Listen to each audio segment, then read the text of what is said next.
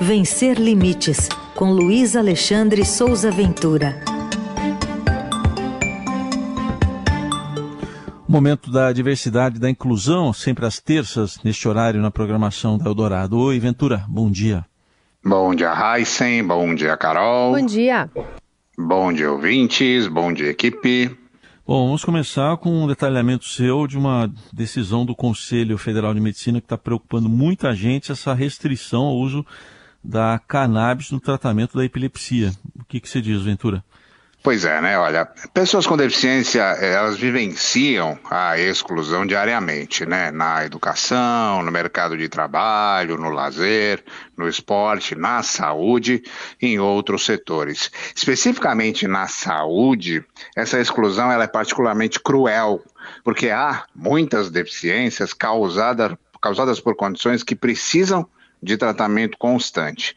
E sem acesso a remédios e procedimentos aprovados e disponíveis no país, o quadro de saúde dessas pessoas se agrava e essas deficiências se tornam incapacitantes, destruindo a qualidade de vida, causando dor e muitas vezes a morte, né?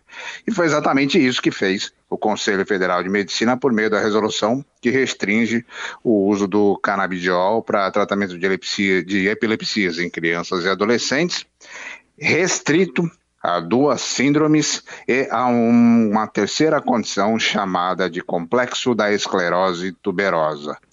Além de jogar na ilegalidade pessoas que não terão mais a prescrição para o uso oficial da cannabis, mas que têm todas as outras condições que não estão citadas nessa norma, mas que também geram crises de convulsão.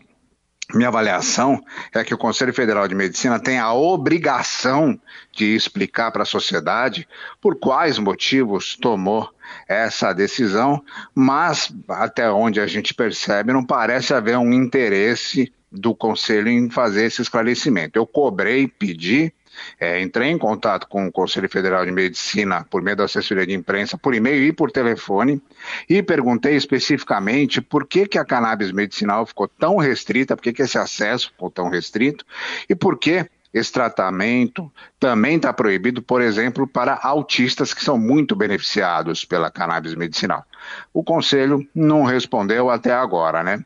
E já tem, como você falou, muita reação a essa decisão. A Associação Brasileira de Apoio à Cannabis Esperança, que chama Abrace, publicou na sua página na internet uma nota que destaca que a cannabis salva vidas, garante a qualidade de vida de milhões de pessoas no mundo.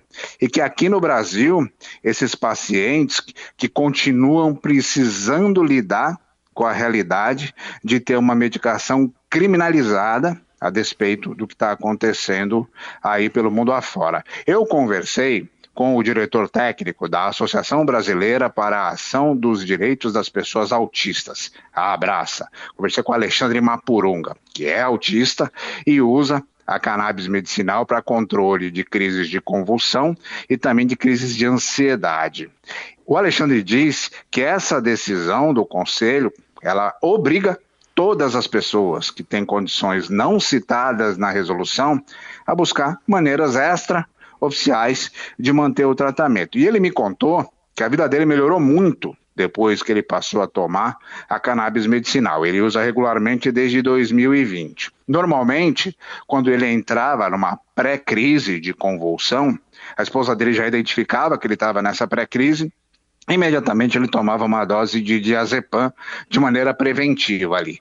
Mas ele passou, quando ele passou a usar o canabidiol, ele não precisou mais tomar essa dose de diazepam. Só que a enteada do Alexandre, que é uma moça de 33 anos, que tem a síndrome de Hatch, ela também usa a cannabis, mas a, a situação dela é mais complexa. Ela tem convulsões diárias, várias vezes ao dia, e também tem muitas dores por causa da escoliose.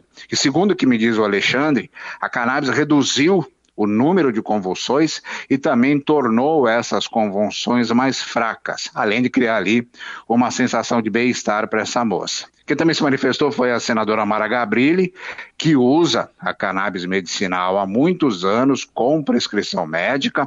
Ela publicou na internet, mandou aqui para o blog também um vídeo e uma declaração por escrito Coloquei essa declaração inteirinha no blog e o vídeo também, e ela afirmou que vai apresentar no Senado um projeto de decreto legislativo para sustar os efeitos da resolução do Conselho Federal de Medicina e que vai continuar lutando para que a cannabis medicinal seja ampliada e nunca reduzida, né? Muito bem, a gente vai seguir acompanhando e também queria te ouvir sobre uma sugestão de exposição para a gente visitar o Monet à beira d'água. Pois é, a, a, exposição imersiva Monet à beira d'água vai ser aberta para o público agora na sexta-feira, dia 21, no Parque Vila Lobos, em São Paulo.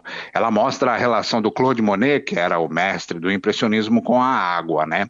Agora, um detalhe muito importante, um destaque muito importante dessa amostra é a oferta completa de recursos de acessibilidade.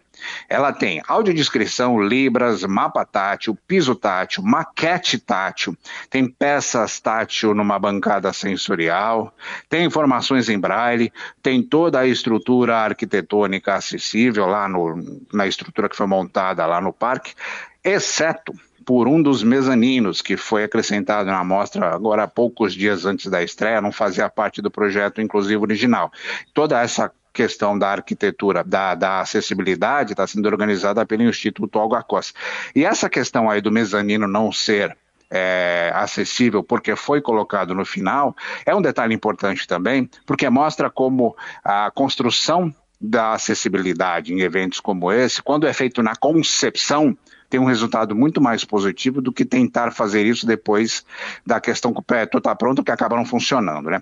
É uma exposição bem grande, são 285 pinturas que retratam paisagens com água, margens de rios, lagos, mares, tudo apresentado ali numa sequência de animações digitais em 2D e 3D, que são é, que formam ali oito narrativas audiovisuais. E aí vai enfatizar os aspectos da obra do Monet, aí tem pintura, tem animação, misturada ali em projetores, com computação gráfica, uma programação de realidade virtual, tem um design de som bastante interessante ali com o uso de softwares. Uma informação bastante legal é que a Secretaria Municipal da Pessoa com Deficiência de São Paulo vai distribuir 10 mil ingressos de graça para a exposição nas escolas públicas. Eu coloquei no blog uma sequência ali de fotos que mostram como é essa exposição e também coloquei o link para quem quiser saber mais, ver o endereço, conhecer melhor aí os detalhes, saber mais sobre o Monet. É um, uma programação bastante interessante pela própria é, história do Monet e principalmente para conhecer os recursos de acessibilidade. Vale a pena. Tá aí, Luiz Alexandre Souza Ventura, com mais uma coluna Vencer Limites, que você também encontra lá no vencerlimites.com.br nas plataformas do Estadão e de áudio. Semana que vem tem mais. Obrigado, até mais. Um abraço para todo mundo.